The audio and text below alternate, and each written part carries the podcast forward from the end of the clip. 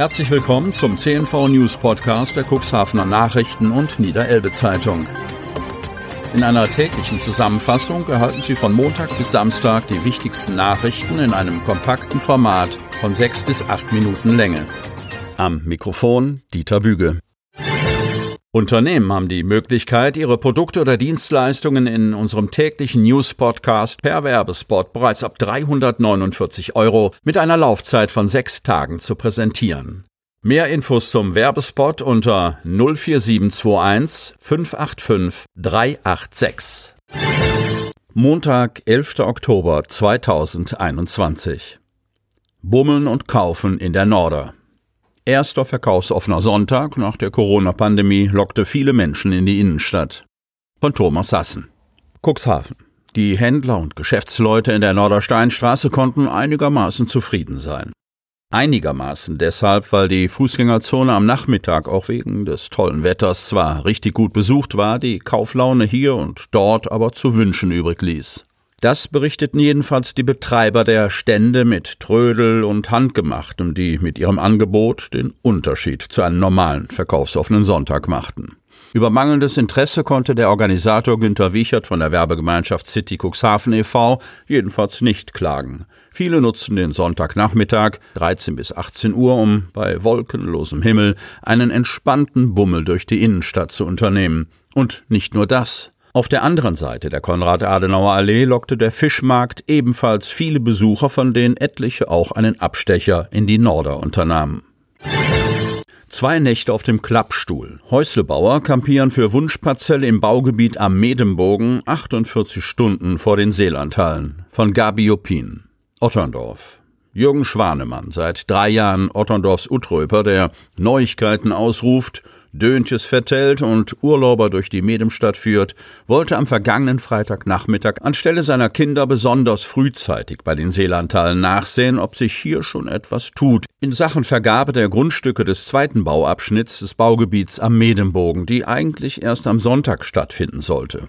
Doch zu diesem Zeitpunkt war er bereits nicht der Einzige mit gleicher Absicht vor Ort. Denn gegen 10.30 Uhr und damit etwa fünf Minuten vor Schwanemann war schon Mario Osinga aus Ostfriesland mitsamt Terrassenstuhl bei den Seelandhallen eingetroffen. Osinga sagt, ich habe gesehen, wie Schwanemann mit einem Klappstuhl in der Hand näher kam. Da habe ich mich schnell als Erster in der Reihe hingesetzt. Schwanemann blieb also nur Platz zwei in der Schlange, die sich damit gebildet hatte und der sich bis etwa 17.30 Uhr am Freitagnachmittag schon zehn Parteien angeschlossen hatten mit viel Geduld im Gepäck und in der Hoffnung darauf, ihr Traumgrundstück auswählen zu dürfen. Dass mit einem großen Andrang bei der Vergabe der Grundstücke für den zweiten Bauabschnitt von Otterndorfs attraktivem Neubaugebiet zu rechnen sein würde, war bekannt. Weil dabei das sogenannte Windhundverfahren angewendet wird, kann der oder diejenige als erstes ein Grundstück wählen, wer zuerst vor der Tür steht. Otterndorf. Motorradfahrer stürzt auf B73. Am Sonnabendmittag ereignete sich auf der Bundesstraße 73, Stader Landstraße, im Bereich Otterndorf ein Verkehrsunfall, bei dem ein Motorradfahrer verletzt wurde. Nach Angaben der Feuerwehr hatte der Kratfahrer beim Bremsen die Kontrolle über sein Zweirad verloren. Er stürzte und erlitt dabei Verletzungen. Eine Rettungswagenbesatzung, die sich auf der Fahrt zu einem anderen Einsatz befand, griff direkt ein und versorgte den Motorradfahrer medizinisch. Die alarmierten Brandschützer nahmen ausgelaufene Betriebsstoffe auf, beseitigten Trümmerteile und räumten das Motorrad von der Straße. Die Stader Landstraße wurde voll gesperrt. Impfzentrum in Rocktempel verwandelt. Dean Collins und Band verbreiteten ausgelassene Stimmung. Erstes Rockkonzert nach der Corona-Pause in den Hapakhallen von Thomas Sassen. Cuxhaven. Gut 250 Rockfans genossen Sonnabend-Nacht das erste Rockkonzert in den Cuxhavener Hapakhallen nach langer, langer Corona-Pause ohne Maske zu den knalligen Rhythmen der achtköpfigen Band um Stimmungsmacher Dean Collins vor der großen Bühne im Hanseatensaal zu tanzen, das war ganz nach dem Geschmack der ausgehungerten Musikfreunde. Ein breites Grinsen im Gesicht verriet bei den meisten, was für ein tolles Feeling, wie habe ich das vermisst. Entsprechend freute sich Katja Cordes vom Veranstaltungsteam, die Gäste zu begrüßen und die in Cuxhaven bestens bekannte Band Dean Collins and the DC7 ankündigen zu können und dies mit dem Hinweis zu verbinden, dass weitere Veranstaltungen geplant sind, nachdem die Hapaghallen vom Impfzentrum zum Rocktempel mutiert seien. Die Männer auf der Bühne ließen sich nicht lange bitten. Auch ihnen stand die Freude ins Gesicht geschrieben, endlich wieder vor Publikum auftreten zu dürfen. Und so ging es gleich mit Volldampf los. Während die Fans noch etwas Zeit brauchten, um sich mit der neuen Situation zu arrangieren, waren die norddeutschen Vollblutmusiker spätestens vom zweiten Stück an voll in ihrem Element.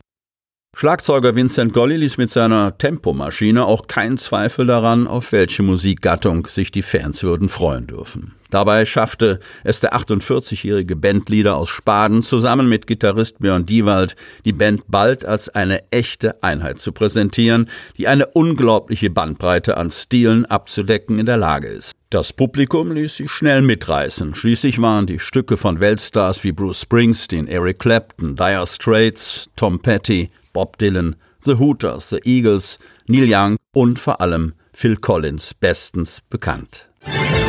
Ehrenring für Ulrich Korff. Nach 30 Jahren zieht er sich aus der Ratsarbeit zurück von Eckbert Schröder. Hemmoor. Er hat die Politik in Hemmoor in den vergangenen Jahren maßgeblich begleitet. Ulrich Korff. Jetzt hat er für sein Engagement den Ehrenring der Stadt erhalten. 30 Jahre lang gehörte der CDU-Politiker dem Stadtrat an. Zugleich war er auch Mitglied des Samtgemeinderates. Der langjährige stellvertretende Hemmorer Stadtbürgermeister hielt mit seiner Meinung nie hinter dem Berg und war maßgeblich an der Umsetzung zahlreicher Projekte und Entwicklungen beteiligt. Man konnte und kann sich auf dich immer verlassen, meinte der Hemmorer Bürgermeister Lasse Weritz bei der Übergabe des Ehrenringes auf der Stadtratssitzung. Korf war bei der Kommunalwahl im September nicht mehr angetreten. Neben vielen anderen Themen hat er sich insbesondere auch um die Städtepartnerschaften der Stadt gekümmert. Sie möchten noch tiefer in die Themen aus Ihrer Region eintauchen? In unserem CNV-Themen-Podcast auf Tauchgang gibt's alle 14 Tage per Interview interessante Personen, emotionale Stories und bemerkenswerte Projekte aus dem Landkreis Cuxhaven direkt auf die Ohren, damit Sie ab sofort keine Podcast-Folge mehr verpassen, benötigen Sie lediglich einen sogenannten Podcatcher. Auf den meisten Smartphones ist dieser bereits vorhanden. Falls nicht, dann suchen Sie ganz einfach in Ihrem App Store nach einem kostenlosen Podcatcher wie zum Beispiel Spotify, Apple Podcast oder AntennaPod. Selbstverständlich können Sie unsere Podcast-Folgen auch direkt über unsere Website unter cnv-medien.de slash podcast anhören.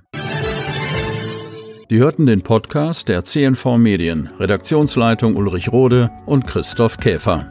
Produktion Rocket Audio Production.